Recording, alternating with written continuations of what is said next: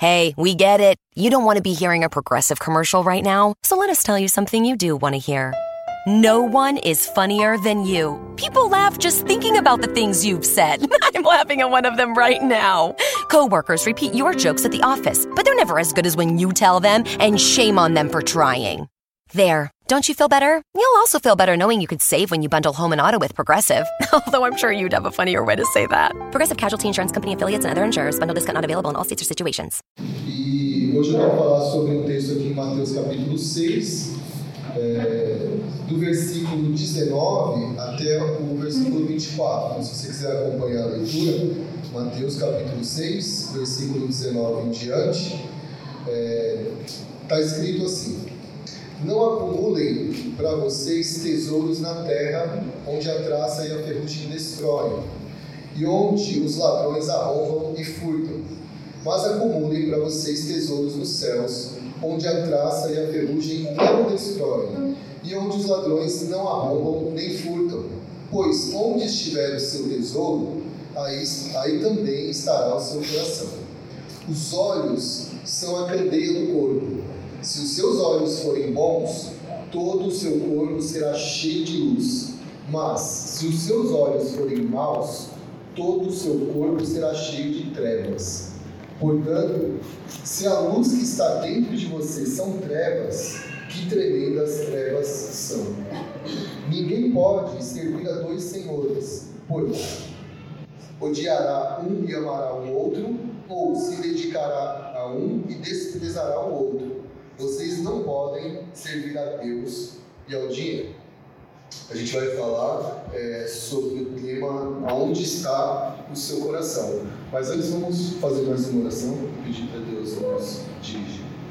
Pai, nós te damos graças, Senhor, pelo privilégio de estarmos aqui é, mais um domingo, mais uma semana, por estarmos unidos entre irmãos.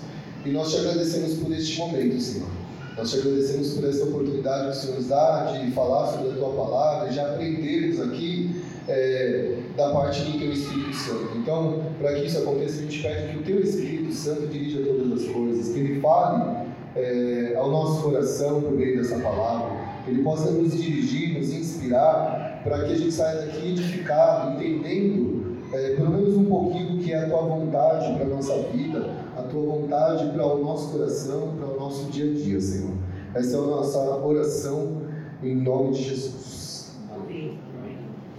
Onde está o seu coração? É, essa é uma pergunta que, quando a gente decide responder ela intelectualmente falando, ela é uma pergunta que a gente responderia rapidamente, de forma muito fácil, né? Principalmente num ambiente como esse aqui, um ambiente é, espiritual, cristão, é, quando a gente pergunta onde está o seu coração, ou onde deveria estar o nosso coração, a gente logo responde: é, o nosso coração deveria estar nas coisas de Deus, ou o meu coração está nas coisas de Deus, não é? A gente é fácil de responder isso, mas eu acho que é, responder isso rapidamente assim é, é, é complicado, né? É, porque quando Jesus está falando essa palavra, ele diz assim: Pois onde estiver o seu tesouro, aí estará também o seu coração. Ele está considerando que só existe duas possibilidades de resposta. Né? Ou o nosso coração está nos tesouros dos céus, ou o nosso coração está nos tesouros da terra. Não há outro caminho. Então, eu acho que essa é uma questão que ela é complicada, ela é complexa é, de se responder. A, a discussão que Jesus faz é uma discussão em que Jesus fala sobre dinheiro e sobre reino de Deus. Quando ele coloca esses dois elementos, ele já não está falando sobre uma coisa simples de se tratar. Mas existe um terceiro elemento que eu acho que é o maior complicador em todo o texto bíblico, que é uma pecinha que se chama homem. Né? Quando você coloca o humano entre a palavra, entre o que Jesus está falando, né, na, entre a primeira palavra do discurso de Jesus e a última, quando você insere o ser humano, é, a, tua, a, coisa se torna muito complexa. E eu percebo que Jesus ele, ele mostra isso já, óbvio que no Sermão do Monte todo isso acontece, mas eu, eu decidi retroagir só até o começo do capítulo 6, olhando de uma forma geral. Se vocês observarem os 18 primeiros versículos do capítulo, Jesus ele vem, ele faz três advertências. Né? A primeira advertência, que é do versículo 1 ao 4, Jesus está falando sobre as nossas obras de justiça. Ele está falando sobre dar esmolas. E aí, quando ele vai falar sobre isso, ele fala assim: ó, quando vocês forem fazer isso, não faça como os hipócritas, não faça como aqueles que têm falta de integridade, é, para ser visto pelas pessoas. Né? É, quando você faz desse jeito, você não tem nenhum, é, nenhuma recompensa do seu Pai Celestial. Então Jesus mostra como não fazer, e aí ele faz como fazer. Quando você é, fizer isso, faça de forma que, ao que, a sua, é, que ninguém perceba. Faça isso de uma forma privativa. É, faça isso sem que, que você tenha essa intenção de ser visto pelos outros. Porque quando isso acontece, há uma recompensa do seu Pai Celestial. Muito bem, o, o destaque, não vou pregar em cima do que já foi é, falado aqui muitas vezes, mas a ideia de chamar atenção é para essa dualidade que existe do não faça desse jeito, faça desse jeito. Do 5 ao 15, Jesus repete o mesmo padrão de discurso para falar sobre oração. Ele diz: Olha, quando vocês orarem, não seja como os hipócritas, não seja como aqueles que têm falta de integridade, que oram nas portas da sinagoga, que oram nas esquinas, para serem vistos pelos homens. Né? E aí Jesus fala: então como é que faz? Quando você fizer, fecha a porta do teu quarto e ora, e, ore ao teu pai que, que te em oculto. E o teu pai que te em oculto o recompensará. De novo, Jesus fala: essa é uma disciplina que deve ser exercida de forma privada, de forma particular. Né? E aí, Jesus vai para a terceira disciplina, né, é, que está no versículo 16 ao 18, que é falar sobre o jejum. E o discurso se repete, o padrão é exatamente o mesmo. Quando vocês jejuarem, não façam como os hipócritas, né, que, que se mostram né, entristecidos, né, quando a gente está jejuando, nossa, nossa feição fica um pouco mais contida e tal. Ele fala assim, não faça desse jeito. Assim, porque assim, eles já receberam a recompensa. Se eu demonstrar que eu estou jejuando é para que você me veja, é para que você reconheça que jejuando, quando você me vê e reconhece, a minha recompensa está paga. Não há nada mais do que se receber. É isso que Jesus está falando. E aí, é, Jesus fala assim: não, quando você jejuar, então penteia o cabelo, lava o seu rosto e tal, não precisa demonstrar isso. De novo, Jesus está mostrando esse de como não fazer e como fazer. Então, há essa dualidade. Por que, que eu resolvi resgatar essa, essas três ideias? Porque, antes de a gente falar especificamente da parte do dinheiro, porque fica muito claro, assim, fica muito presente que existe uma confusão instalada na vida desses religiosos para quem Jesus fala. Né? Assim, eles estão se valendo de um discurso religioso ou de uma ferramenta, de, estão se valendo dos argumentos da religião, da forma como a gente vive o cristianismo, para buscar uma coisa que aquelas, é, aqueles instrumentos não podem oferecer. Então, assim, eles dizem assim: a gente vai é, dar esmolas. Ele faz essa ação que deveria ser simplesmente porque é justo, faz parte das nossas obras de justiça dar esmolas. A gente entende que faz parte da disciplina do cristianismo dar esmola, mas a gente dá, porque a gente faz parte de um reino que entende que os pobres é, devem ser assistidos pela gente. Ponto. Mas quando ele faz a, a doação, quando ele faz a esmola, ele faz para ser visto. Não é a esmola que ele quer fazer. Quando ele ora, ele quer ser visto, não é a oração que ele quer respondida. E quando ele jejua, ele faz a mesma coisa. E é possível, não sei, talvez seja uma leitura só minha, mas de você olhar para esses religiosos e falar assim, eles estão confusos nos seus propósitos. Parece que eles não conseguem é, enxergar quais são as suas incoerências, as suas incongruências. Eles são chamados para ser o Israel de Deus, nesse momento aqui, eles são chamados para ser o Israel de Deus, mas eles estão confusos, assim, eles não estão exercendo esse papel de ser Israel. Eles estão buscando alguma coisa para si, eles estão buscando preencher as suas próprias carências, preencher algo que está lhe faltando. E por mais que a gente entende que Jesus é contundente, chamá-los de hipócritas, né? É, Jesus fala de hipócritas, e talvez a melhor tradução seja essa que eu já repeti aqui, que é aquele que tem falta de integridade, ou seja, aquele que talvez do lado de fora, com as suas ações, com as suas palavras, não reflete aquilo que está por dentro. Tento convencer alguém, né, com a minha palavra, com, a minha, com o meu ato, de algo que na verdade eu não sou. Tem uma incongruência. O que está lado de dentro não é o que está lado de fora. Parece que isso vai se, se repetindo, né? E, e, acho que essa confusão é uma coisa que não passa despercebido nunca pelos olhos de Jesus. Quando você olha todo o Sermão do Monte, você vai vendo Jesus repetir esse padrão, né, de ele enxergar. Parece que Jesus está dizendo assim: Eu vejo vocês por inteiro, eu vejo vocês por dentro e por fora, eu conheço vocês na sua plenitude.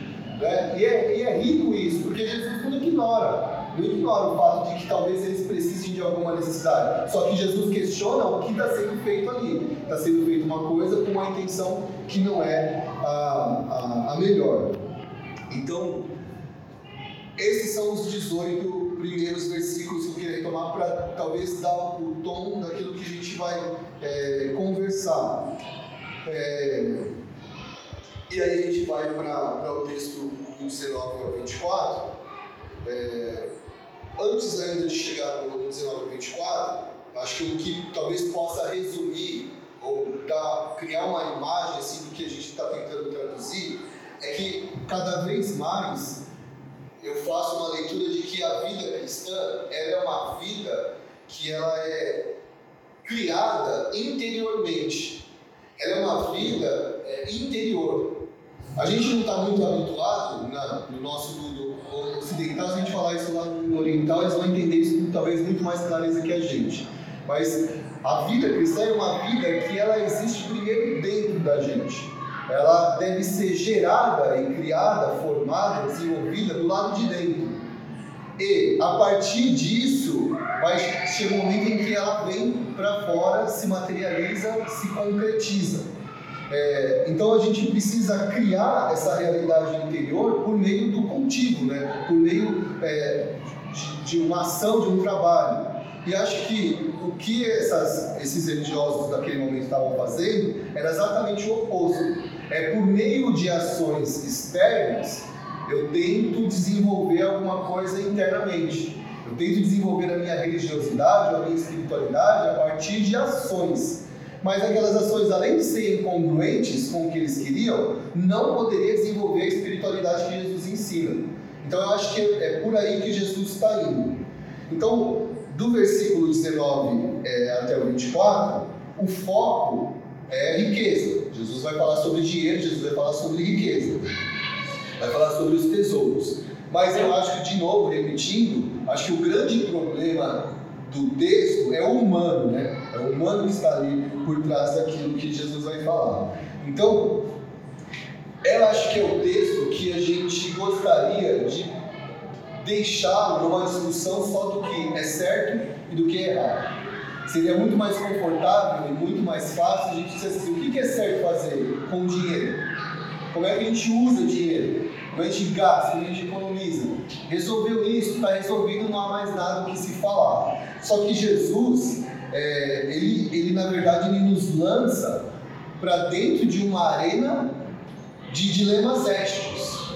Jesus ele não, não permite que a gente fique na superficialidade. Fala assim, não, a gente vai ir mais para dentro do que você imagina nesse assunto.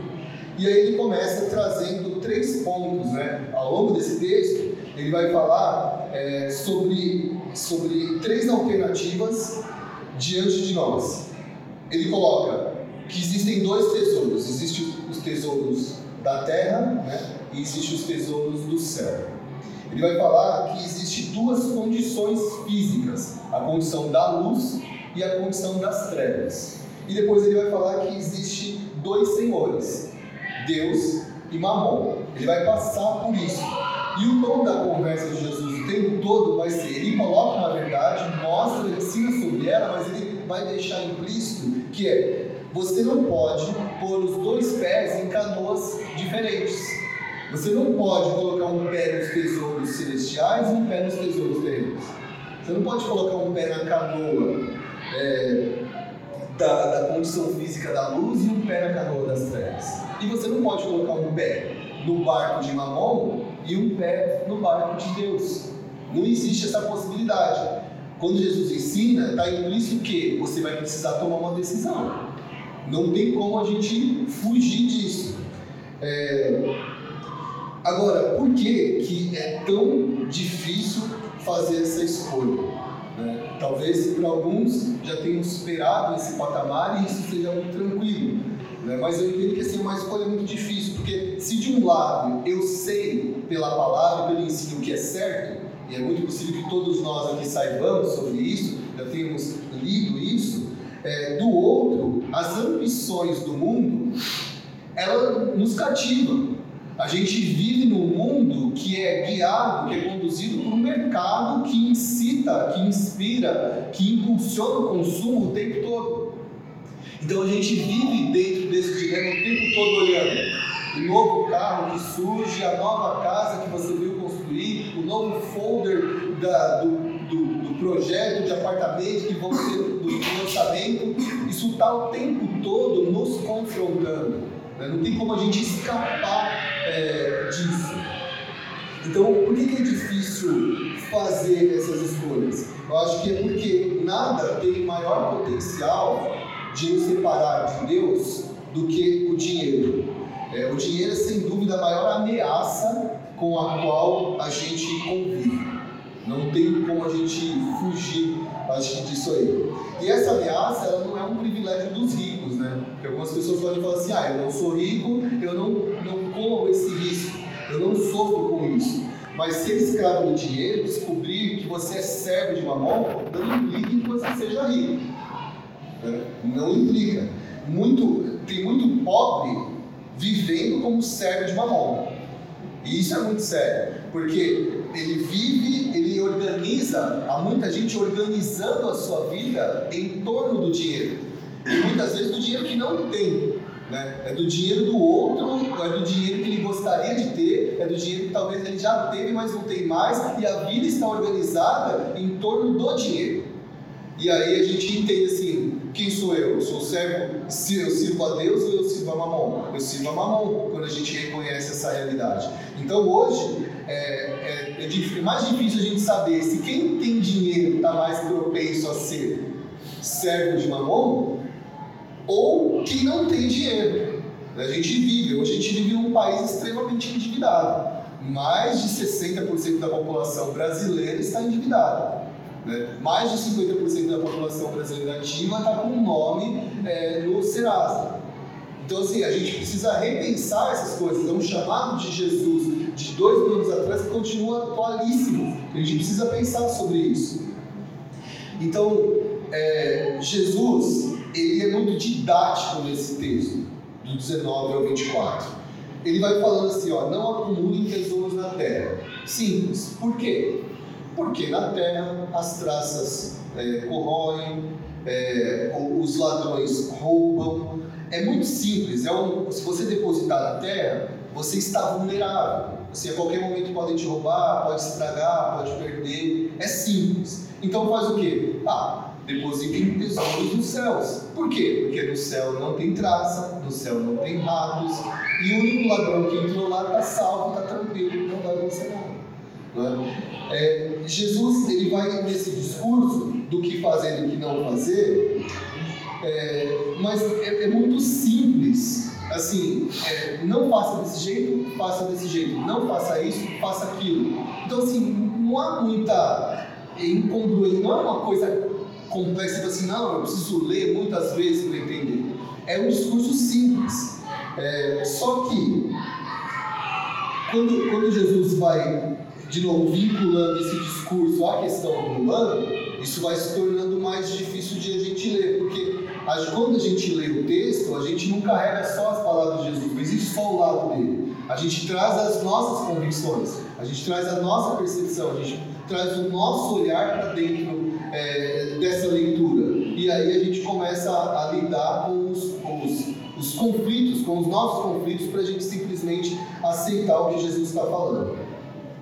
Então, é, só controlando aqui.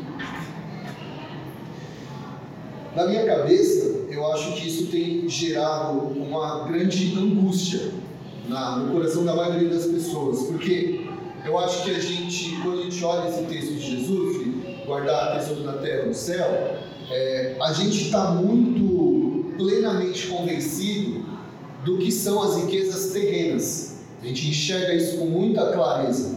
A gente está sendo educado o tempo todo pelo mercado, pela sociedade, onde a gente vive. Mas a gente tem uma ideia nebulosa, muito obscura do que significa é, os tesouros dos céus. Pergunta, Jesus não responde o que, é. Jesus não fala assim, ó, ele fala, não guarde tesouros, não, não acumule tesouros na terra, acumule tesouros no céu. Tá bom. Mas o que é o tesouro no céu? Né, não fica, Jesus não responde diretamente essa questão. Então você fica pensando assim, qual que é a medida desse tesouro? É grande, é pequeno, é pesado, é moeda? É o quê?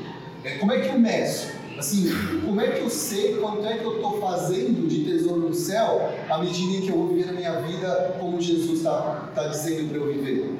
Né? A gente, é difícil de a gente olhar quando a gente olha sobre a perspectiva do humano, do material, porque não é disso que Jesus está falando. Então a gente acaba às vezes vivendo um conflito porque a gente não tem parâmetro para tomar a nossa decisão de construir tesouro no céu e tesouro na terra. Porque o tesouro na terra eu tenho muita clareza do que é, mas o tesouro nos céus eu não sei o que é. Então eu troco, você troca o seu celular por essa coisa que eu tenho aqui no bolso. E aí você fala assim, mas o que é que você tem no bolso? É tão valioso quanto o meu celular? é equivalente o preço ou é mais caro que o meu, vale mais do que o meu? Na dúvida, eu prefiro ficar com o meu, porque o meu eu sei quanto vale. Então, acho que a gente entra nesse conflito quando a gente não compreende o que é que Jesus está ensinando é, sobre essa questão do tesouros. De uma outra forma, que eu fiquei pensando, é mais ou menos como se a gente estivesse participando do Topa ou Não Topa de Jesus. Vocês lembram daquele programa que tinha do Silvio Santos? que a pessoa entrava dentro de uma cabine, colocava um fone e aí a pessoa falava assim: é, Você topa? Você topa trocar essa cueca furada por um apartamento com varanda na melhor bairro da cidade? Não! Né? Você topa né, trocar o seu celular de última geração por esse celular, sei lá o que, de enferrujado que não funciona? Sim! Então, assim, parece que a gente tem que decidir sobre construir tesouros na terra ou no céu de uma forma no escuro, como se a gente não tivesse garantias, como se a gente não soubesse do que de fato é, a gente está falando. Então, é, que tesouro que é esse? Do que, que Jesus está falando? Eu acho que a gente precisa enfrentar esse texto de uma forma muito franca, muito honesta e acho que antes de a gente dizer o que, que é o tesouro, talvez seja melhor a gente dizer o que não é. Assim, do que, que Jesus está falando. O que, que Jesus não proibiu e não proíbe quando ele está falando sobre tesouros na terra e tesouros no céu. Então, acho que a primeira coisa é que, assim, primeiro, não há maldição nenhuma em ter propriedades. Em nenhum momento a palavra, o texto bíblico condena você ter propriedades. Isso não é um pecado. Não está errado. Você não precisa vender as suas propriedades e doar. Não, a Bíblia não, não referenda isso. A segunda coisa é que economizar para os dias ruins, economizar para o futuro, não é um pecado. Isso não, é, não, não, não caracteriza a falta de confiança no Senhor. Não, não, não é isso que a Bíblia está falando. Muito pelo contrário. Assim, às vezes, fazer um seguro de vida, fazendo uma propaganda aqui, depois a gente conversa, Fazer o seguro de vida não é pecado, talvez seja só uma precaução, seja uma proteção para você é, ter uma, é, um plano de saúde ou investir para o seu futuro, pensar na sua aposentadoria, não passa pelo filho de Deus como algo condenável. Não é disso que Jesus está falando também. Né? Tanto que a gente vê as palavras de Agur do próprio Salomão falando sobre a família é, que poupa no verão, que ela, ou que junta no verão aquilo que ela vai precisar para comer no inverno. Não é? Tem outros textos, como Provérbios 13, 22, que diz: O homem bom deixa herança para os seus filhos e para os filhos dos seus filhos. Ou 2 Coríntios 12, 14, que diz: Os filhos não devem ajuntar riqueza para os pais, mas os pais para os filhos. Então, é, são esses, eu acho que esses textos é para a gente é, clarear nossa mente e não ficar confuso com relação àquilo que Jesus é, quer nos ensinar. Então, o que que Jesus... E tem, tem um terceiro que eu acho vale destacar, que é, nós não devemos desprezar, mas antes desfrutar das boas coisas que Jesus nos dá. É, algumas pessoas acabam olhando para a questão do dinheiro como se fosse algo mal, algo ruim, e aí ele acaba abrindo mão até das coisas que não consegue nem aproveitar as coisas que Jesus lhe dá. Uma pessoa é abençoada, tem posses, tem é, uma vida financeira estável, mas ela não consegue desfrutar daquilo que ela entende que aquilo não é a vontade de Deus na vida dela. Tem um termo que é o ascetismo, que é, é uma, é uma palavra que, que conflita com o que Jesus mais quer da gente, que é a questão da simplicidade. O ascetismo, ele não, não deixa lugar para você aproveitar a bênção de Deus. Ascetismo é quando você renuncia às posses e você renuncia também ao bem. Né? No Crown a gente ensina que a gente renuncia às posses, que tudo aquilo que a gente tem é do Senhor. Mas a gente desfruta e administra de acordo com a vontade dele. No ascetismo você renuncia à sua posse, mas também ao bem. Enquanto que a simplicidade, ela coloca os bens, as posses, na perspectiva adequada. Ela, ela sabe desfrutar. Né? É, a terra que manda leite e mel é sim para que a gente possa aproveitar. Então, é, sobre o que Jesus está falando então? Jesus está falando sobre uma coisa, sobre prioridade. Jesus não está falando sobre prioridades. Jesus está falando sobre prioridade. E a gente hoje, quando a gente fala em prioridade, a gente tem uma lista. Qual é a minha lista de prioridades na semana? Tem 200 itens na lista. A gente fala que são as nossas prioridades. Mas a palavra prioridade já perdeu o sentido, né? porque assim, é aquilo que vem a priori, é aquilo que vem primeiro. Qual é a coisa mais importante que você tem para fazer ou para viver? É disso que Jesus está falando. Então, é, o que Jesus está talvez dizendo é assim, é, que você tenha o reino de Deus em primeiro lugar. E o que, que isso significa? O que Jesus está dizendo é: não se oponham ao reino que eu vim inaugurar. Não se opõe ao reino que eu vim inaugurar com o jeito como vocês vivem a sua vida. Enquanto eu e meu pai estamos trabalhando para edificar o reino dos céus na terra, não se oponham, se unam a nós, participem da edificação, do estabelecimento, do crescimento do reino de Deus na terra. Acho que é isso que Jesus está falando. E acho que enquanto a gente não conseguir ter clareza, é, uma grande clareza sobre o que, que significa é, o reino de Deus, se a gente não tiver uma, uma ideia clara do que significa o reino de Deus, acho que a gente nunca vai conseguir avançar no entendimento do que Jesus estava dizendo. E acho que a melhor definição que eu já encontrei, pelo menos até agora, é uma definição que foi escrita pelo Miles Monroe, é, num livro que se chama Aplicando o Reino, Redescobrindo a Prioridade de Deus para a Humanidade. E ele define o reino de Deus da seguinte maneira: a intenção original de Deus ao estabelecer um reinado na terra, era estender seu governo, sua vontade e sua natureza dos céus à terra. Seu desejo era de manifestar seu glorioso caráter, sabedoria, julgamento justo, propósitos do reino na terra por meio da liderança administrativa da humanidade no planeta. O homem foi criado com dons e a natureza divina para executar a vontade de Deus na terra. O objetivo final de Deus, o Criador, era colonizar a terra com o céu e estabelecê-la como um território visível de um mundo invisível. Eu acho que essa é uma definição completa e assim perfeita, pelo menos aos meus olhos nesse momento, do que, que é o reino de Deus. Do que, que é, o Senhor está esperando da gente quando ele fala sobre dinheiro. O que, que a gente deve procurar fazer? A gente deve procurar participar dessa realidade. A gente deve entender que nós fazemos parte desse reino. Né? Não é o reino que faz parte da nossa vida. Porque muitas vezes a gente quer Deus em nossa vida para cumprir os nossos propósitos, para nos ajudar a alcançar os nossos objetivos. E não é esse o nosso chamado. O nosso chamado é, nós somos chamados para fazer parte do reino de Deus e, portanto, cumprir ou participar da construção e do cumprimento do reino de Deus e não do nosso. Então, acho que isso a gente tem que estar é, atento, olhando para isso. Né?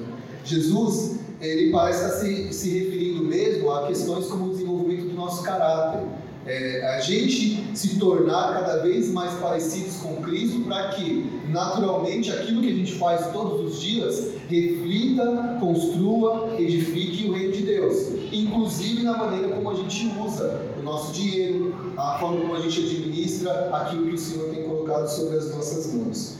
Então, é, o que Jesus proíbe de fato é, são algumas coisas. Ele proíbe o acúmulo de riquezas é, de forma egoísta. É quando você acumula tesouros, mas só para você. Nunca é para o outro. Nunca é também para o outro ou para mais alguém. É sempre só para você. Isso Jesus condena. O que Jesus condena é uma vida extravagante e luxuosa. Porque quase sempre ela, ela, ela faz com que a gente não consiga perceber esse espaçamento, esse distanciamento que existe entre nós e os menos privilegiados na sociedade. Jesus ele, ele condena que a gente entenda que a, a, quantidade, a abundância de bens defina quem nós somos ou quem é, nós achamos que as pessoas são, a partir do que elas têm, a partir de quanto elas têm. Isso sim é condenado por Jesus. Então acho que aqui, é, essa é a armadilha contra a qual Jesus quer advertir a gente. Há uma frase de Lutero que ele diz assim: as pessoas que procuram viver de acordo com ele, de acordo com Jesus, é, as pessoas que procuram viver de acordo com o Evangelho de Jesus, elas vão encontrar sempre dois obstáculos. O primeiro são os falsos pregadores, né, os falsos profetas, que vão ensinar coisas erradas. E a segunda, ele diz, é a senhora ganância. Quando ele se encontra com ela, ele acaba se vendo impedido de viver o Evangelho de Jesus. Então, é, eu acho que é sobre isso que Jesus está falando. É, e aí Jesus faz um caminho de descer alguns níveis, né? Porque até aqui Jesus está falando sobre tesouros terrenos e celestiais, ele está falando sobre o fazer. Ele está no nível do fazer, o que você deve fazer. E aí depois Jesus vai falar sobre os olhos. Ele fala que se os seus olhos forem bons, todo o seu corpo será bom, se os olhos forem trevas, todo o seu corpo será trevas. Jesus desce um nível. E aí ele fala assim, agora eu vou falar sobre o nível dos sentidos, que aproxima Jesus daquela primeira leitura dos oito primeiros versículos, em que ele está olhando o conflito que existe dentro do homem, contra o que o homem está lutando. Não é só contra o texto, mas é contra os seus desejos, é contra as suas necessidades, as suas carências. Então está lá. Jesus fala sobre então descer é, no, nesse, nesse segundo nível é, para falar sobre os sentidos. E aí é óbvio que assim, uma leitura rápida sobre isso é que Jesus está falando assim, ele está comparando os nossos olhos com o nosso sentido espiritual. Ele fala se o sentido espiritual do homem estiver saudável, ele vai conseguir olhar para todas as coisas de forma saudável. Agora, se o sentido do homem estiver doente, por causa de um senso de valores desorientado, desgovernado, ou um senso de valores que foi preenchido é, pela ganância, pela cobiça, que está contaminado pela visão do mundo, então ele diz assim: se, se, se essa é a sua condição hoje, em quão grandes trevas você está? Porque na nossa condição de pecado, de Adão, a gente vive em trevas, mas pelo nosso entendimento, pela nossa mente, a gente pode trazer a luz pela palavra. Agora, se isso também está contaminado, amigo, você está numa situação muito difícil. É sobre isso que Jesus está falando. É, e aí Jesus vai também depois para um terceiro nível, né? Ele vai para o, eu acho que o que é mais difícil, que é o versículo 24 é, quando Jesus fala sobre marrom. Então eu vou acelerar para a gente ir, por conta do nosso, por conta do nosso tempo aqui. É, Jesus, no versículo 24, vou ler de novo, ele diz assim: Ninguém pode servir a dois senhores, pois ou odiará um e amará o outro, ou se dedicará a um e desprezará o outro. Vocês não podem servir a Deus e ao dinheiro. Então, eu acho que Jesus sai do nível do fazer vai para o nível dos sentidos, ele aprofunda mais, e agora Jesus chega no terceiro nível, que é o mais profundo, que é o nível do porquê. E assim, aqui é onde Jesus, depois de ter ensinado tudo, ele dá um checkmate na gente. E você agora você tem que tomar uma decisão. Assim, agora eu estou colocando uma questão que vai definir todo o curso da sua vida. Vai definir como você se sente, como você lida com suas emoções e como você age. Então ele vai definir todo o curso da sua vida. Jesus ele insere então essa nova ideia e dá um checkmate. E ele usa a linguagem da escravidão que não nos deixa saída. Porque assim, na linguagem da escravidão, você pode até trabalhar para dois é, duas empresas, por exemplo. Mas, hoje nós podemos trabalhar para duas, três empresas. Mas na linguagem da escravidão, o escravo ele só pode, ele só é escravo porque ele trabalha em tempo integral para apenas um senhor. Não existe a possibilidade de um escravo servir a um e servir ao outro. A linguagem que Jesus traz é uma linguagem dura e que não nos deixa sair. Ela fala assim: a quem você vai servir? A quem você vai se submeter? Não tem uma, uma saída, né? não tem um caminho que você consiga é, escapar. Então, o acúmulo, e, e aí a, o complicador é que agora Jesus está falando, acho que friamente, sobre a questão da grana. De você viver a sua vida em função do acúmulo de dinheiro, de buscar as riquezas, ou se você vai servir a Deus e viver aquilo que a gente definiu como reino de Deus. Quando Jesus está falando sobre isso, é, existem algumas implicações que talvez a gente é, se deixe levar e não perceba onde a gente está caindo. Que talvez a gente esteja caindo numa rede que talvez depois a gente não consiga se desvencilhar dela. Tem uma, um texto que eu recortei que diz assim: o acúmulo de riqueza é a ocupação, é uma ocupação tão absorvente que mais cedo ou mais tarde o dinheiro escraviza suas vítimas e as leva a desprezarem a Deus.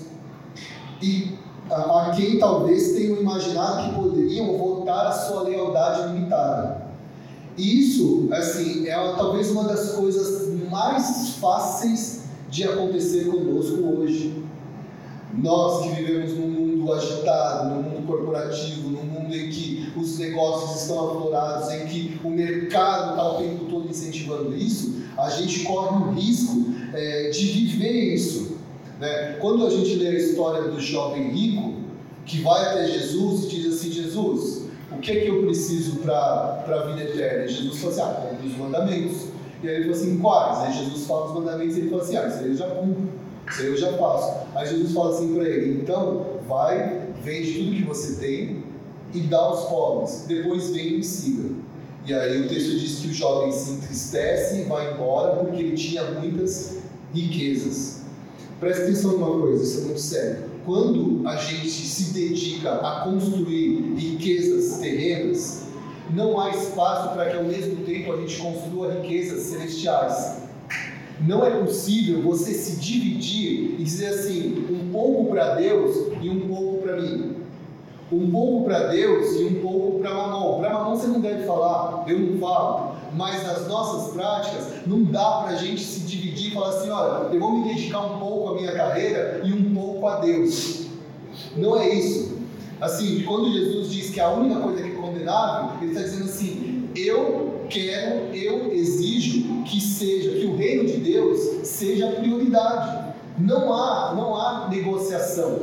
Não é possível negociar com Jesus isso. Isso é uma coisa que Jesus não negocia. Assim, ou você vai viver tendo o reino como prioridade, ou você vai viver para mamão. E o detalhe que a gente não se atenta muitas vezes é que mamão aceita 50%. Mamão fala assim: tudo bem você me dar um pouquinho, dar um pouquinho do seu Deus. Tudo bem você gastar um pouco de tempo comigo e um pouco com o reino de Deus. Se a gente seguir nesse jogo, eu aceito. Só que Deus não aceita. O Senhor não aceita. Convite, então, é para que a gente se dedique, e isso não anula todas as coisas. Quando a gente volta lá para as coisas que Jesus não condena. Jesus diz que não condena ter bens. Se Jesus não condena que a gente faça uma previdência para o futuro, que a gente se proteja, que a gente junte. Se Jesus não condena que a gente goze, que a gente desfrute daquilo que Ele está nos dando, como é que agora a gente não pode viver um pouco para a gente, um pouco para, é, para o mundo ou para as nossas coisas? Jesus está dizendo assim: quando você vive é, tendo como prioridade o reino de Deus, e aí Mateus 6,33 é muito claro, buscar primeiro o reino de Deus, e as demais coisas vos serão acrescentadas, é disso que Jesus está falando. Quando a sua prioridade é o reino de Deus, todas as outras coisas, elas vão se encaixando na sua vida. Elas vão gerando um fluxo natural. Porque o fluxo da prosperidade de Deus para a nossa vida é um fluxo natural. Só que nós não queremos seguir o, que, o caminho que Deus está propondo para a nossa vida. Que é busque o primeiro reino de Deus, coloque isso como prioridade, deixe que as outras coisas venham. Não, a gente quer colocar da nossa forma, né? A gente quer conquistar a nossa vida e aí a gente quer é, é, organizar a nossa vida, se tornar mais produtivo, para que a gente tenha talvez mais tempo para servir a Deus. A coisa está invertida. Primeiro eu e depois Deus. Muito para mim e um pouco para Deus. Só que nesse jogo a gente não está jogando com Deus. Nesse jogo a gente não está vivendo a vida do reino. E isso é muito sério, porque talvez você esteja, a gente esteja, né, vamos generalizar só para a gente entender isso, talvez a gente esteja é, vivendo uma vida que a gente acha que a gente está servindo ao Senhor e a gente nem está. Jesus está olhando para a gente e falando assim: não, você não está. Não está acontecendo. E a gente está enganado, dizendo assim: não, eu vou no de domingo na DOC, eu participo, eu estou lá cedo. E, e Jesus está olhando para a gente, talvez, com, com um olhar de, de reprovação. Então, eu acho que isso é uma coisa muito séria para a gente pensar. Né? É, a gente precisa fazer essa escolha entre quais tesouros, qual tesouro que a gente vai construir. A gente precisa escolher isso hoje, a gente precisa decidir. A gente precisa escolher sobre se a gente vai viver na luz ou nas trevas. A gente precisa decidir isso. E a gente vai precisar decidir se a gente vai servir a Deus ou se a gente vai servir a Mamon. Porque ou você decide, ou em cima do muro nada acontece. Porque quem está vivendo lá para Mamon está desfrutando as riquezas de Mamon. Quem está vivendo para Deus está desfrutando as riquezas do reino. Está experimentando isso. Agora, quem está no meio do caminho, talvez nem esteja vivendo uma coisa nem outra. A gente se sente culpado porque a gente trabalha demais e aí a gente oferta mais porque a gente se sentiu culpado, mas a gente não vive a plenitude da vida de Deus porque a gente não escolheu, a gente não decidiu. E acho que uma das coisas que fica claro, já avançando muito nisso, é que a, a gente acredita, a gente usa o texto para conciliar as nossas intenções, as nossas vontades, e a gente vem com uma ideia de equilíbrio. Eu já caí nisso muitas vezes, não sei você, mas a gente precisa ter uma vida equilibrada. Uma vida equilibrada de trabalho, uma vida equilibrada com o espiritual. E assim, essa é a maior roubada, porque essa é a voz de Mamon. Essa é a voz de Mamon dizendo pra gente assim, ó, tem uma vida equilibrada. Sim.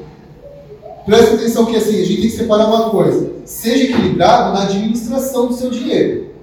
Então assim, na administração das suas finanças, seja organizado, seja generoso, ajude o próximo, desfrute das bênçãos de Deus, pouco para o seu futuro, para a sua aposentadoria e saia das dívidas. Isso é administração do dinheiro. Então tudo bem. Seja equilibrado nisso. Não é disso que Jesus está falando. Isso aqui assim, é elementar, isso é básico, isso é o que a gente precisa aprender a resolver hoje. Se você está é, conflitando com isso, não tem nada a ver com o reino de Deus. Você precisa aprender isso aqui. Isso daqui é habilidade, qualquer um pode aprender. Agora, é, é, é elementar. Agora, que, que quando ele fala é, de reino de Deus, de servir a Deus e a mamão, a gente não pode se equilibrar. Ou a nossa devoção é integral, é 100%, ou não é. E assim, não é uma escolha nossa, de novo. Você decide, você pode escolher se a sua devoção será ou não para Deus. Mas você não pode escolher se a sua devoção será parcial ou não, e Deus terá que aceitar do seu jeito. Porque não é do seu jeito, nem do meu, é do jeito dele. Difícil, não é? Mas a nossa devoção precisa ser 100%. E aí, para finalizar, a gente não falou sobre isso, mas depois do versículo 24, do 25 até o 34, Jesus vai falar naquele texto que o Dani pregou na semana passada, falando sobre a ansiedade. E nós ficamos ansiosos por muitas coisas, né? Mas acho que é uma das coisas que contribuem para que a gente não tome a decisão de ter uma devoção integral ao Senhor. Porque a gente desconfia, né? Acho que um dos problemas com relação à ansiedade é de que a gente não consegue confiar integralmente de que Deus é poderoso para fazer cumprir a sua palavra. Né, a gente titubeia. Será que se eu me devotar 100%, será que se eu priorizar 100% do reino de Deus, as demais coisas virão? Por quê? Porque a gente vive num mundo em que a gente está hoje no Brasil sonhando o sonho americano. A gente quer o primeiro milhão, a gente quer o sucesso na carreira. E se eu não fizer, quem vai fazer por mim? A gente confunde como se essas coisas estivessem conflitando com o reino de Deus. Mas Jesus não está dizendo que a gente não deve prosperar, crescer na carreira, ser bem sucedido. O que Deus está dizendo é que a gente deve priorizar o reino de Deus. Se isso for uma verdade na nossa vida, é muito possível que a nossa vida mude, que a gente seja abençoado. Se isso não for uma, uma verdade, então aí a gente tem problemas sérios. É, eu acho que, que como a hora está avançada, acho que a gente pode ir terminando por aqui. É, ainda falando só uma, uma última frase, que é a questão da tensão psicológica que se aglomera na nossa vida, na nossa alma, por conta de todos esses poréns. Eu acho que o texto todo vai deixando margem para a gente refletir sobre aonde é que a gente se encontra nesse lugar, em onde é que a gente está, nisso tudo que foi falado, em que ponto que a gente está. E a gente vive debaixo de uma grande tensão. Né? É, só que se a gente não, de novo, só para ratificar mesmo, para fortalecer a ideia, se a gente não decidir a quem a gente vai servir, mais cedo ou mais tarde, a gente vai acabar percebendo que naturalmente a gente acabou optando pelo caminho que mais nos interessava. Né? E acho que a escolha do reino de Deus ela tem que ser uma escolha intencional. Porque há muitas chances de que naturalmente a gente não escolha Deus. É muito mais, acho que a, a probabilidade é sempre muito maior de que a gente tome a decisão de cuidar da nossa vida e das nossas coisas. Então, decidir pelo reino de Deus precisa ser intencional. A gente precisa decidir isso de todo o coração. É, no, em Deuteronômio, capítulo 6, versículo 5, está escrito assim: Amará, pois, ao Senhor teu Deus de todo o teu coração, de toda a tua alma e com todas as tuas forças. Não é parcial, não é pouco. A gente precisa mergulhar nisso. A gente precisa mergulhar nisso é, tem a gente discutindo nessa, nessas últimas aulas do Reframe, veio uma expressão é, lá que assim, a gente vive hoje em tempos de orações anêmicas, ou foi no Crau, né? acho que foi no Reframe, né? Que a gente vive em tempos de orações anêmicas. Na verdade, eu acho que não são só orações anêmicas. A gente vem de uma vida anêmica. A gente só aciona Deus em alguns momentos para ver se Ele ajuda a gente a realizar uma coisa que a gente quer. Quando não tem nada disso, não é isso que é o reino. Né? O nosso chamado não é para isso. Então acho que a gente tem que sair mesmo da nossa anemia e, e, amar ao Senhor, né? tomar a decisão de amar ao Senhor de todo o nosso coração. Amar ao Senhor com todo o nosso entendimento, com toda a nossa força. É, Para terminar, eu queria reler a descrição, ou a definição do que é o reino de Deus, dita lá pelo Miles Monroe. Ele diz, relendo de novo, ele diz assim: a intenção original de Deus ao estabelecer um reinado na terra era estender seu governo, sua vontade e sua natureza, dos céus até a terra. Seu desejo era manifestar seu glorioso caráter, sabedoria, julgamento justo e propósitos no reino na terra. Propósitos do reino na terra. Por meio da liderança administrativa da humanidade no planeta. O homem foi criado com os dons e a natureza divina para executar a vontade de Deus. O objetivo final de Deus, o Criador, era colonizar a terra com o céu e estabelecê-la como um território visível de um mundo invisível. A gente não pode esquecer que esse mundo que parece tão concreto e tão palpável, ele é muito menor do que o mundo invisível que é o reino de Deus. Na verdade, ele, ele, ele vem em algum momento na sua integralidade, mas hoje ele já está aqui. E quanto mais a gente decide se aproximar, quanto mais a gente estabelece ele como prioridade, mais concreto e mais palpável ele vai se tornando. E esse que é material e concreto, menos importante ele se revela. Então, é isso. Vou terminar moral. Pai querido, eu te agradeço, Senhor, nesta manhã, por esse privilégio de dividir essa palavra com os meus irmãos. E eu peço que o Teu Espírito Santo trabalhe no nosso coração para nos ajudar a entender de tudo isso que a gente falou, aquilo que é a Tua vontade para a nossa vida. Que essa palavra ela possa fazer ponto de conexão com aquilo que a gente está vivendo. Que se o reino de Deus hoje é uma prioridade na nossa vida, então que isso se fortaleça, que a cada dia mais a gente caminhe nesse sentido. Mas que se hoje, ó Pai, a gente tem construído riquezas na terra e tem ignorado o teu chamado para que a gente ajunte riquezas nos céus, e se hoje a gente tem servido a Mamon, que o teu Espírito Santo traga luz ao nosso coração, ao nosso entendimento, nos despertando para que a gente possa tomar a decisão de dedicar a Ti a nossa inteira devoção, para que a gente possa é, adorá-lo, amá-lo com todo o nosso coração, com todo o nosso entendimento e com todas as nossas forças. Abençoa a nossa vida, Pai. Essa é a nossa oração em nome de Jesus. Amém. bodega, bodega, bodega, and omega. Siamese sailors sell celery sandwiches. Sawing abara serving platter. Hey, Jamie. Yes. Uh, did uh, did you want to try reading that line on the script there? Oh, yeah, let's see. Uh, you could save big when you bundle your home and auto with Progressive, that one? Yes. Yeah, no, I'm just not warmed up yet. Shouldn't be long. Lay, detector test. Indecent Bundle your home and auto with Progressive today. The marmot mangled my mushu pork pancake. Progressive Casualty Insurance Company and Affiliates. Hey, we get it. You don't want to be hearing a progressive commercial right now, so let us tell you something you do want to hear. You are powerful. You're a warrior who bathes in your enemy's tears. Then you step out of that refreshing tear bath and into a bathrobe that somehow looks good on you. Yeah, you can pull off a robe. There. Don't you feel better? You'll also feel better when you save money for driving safely with Snapshot from Progressive.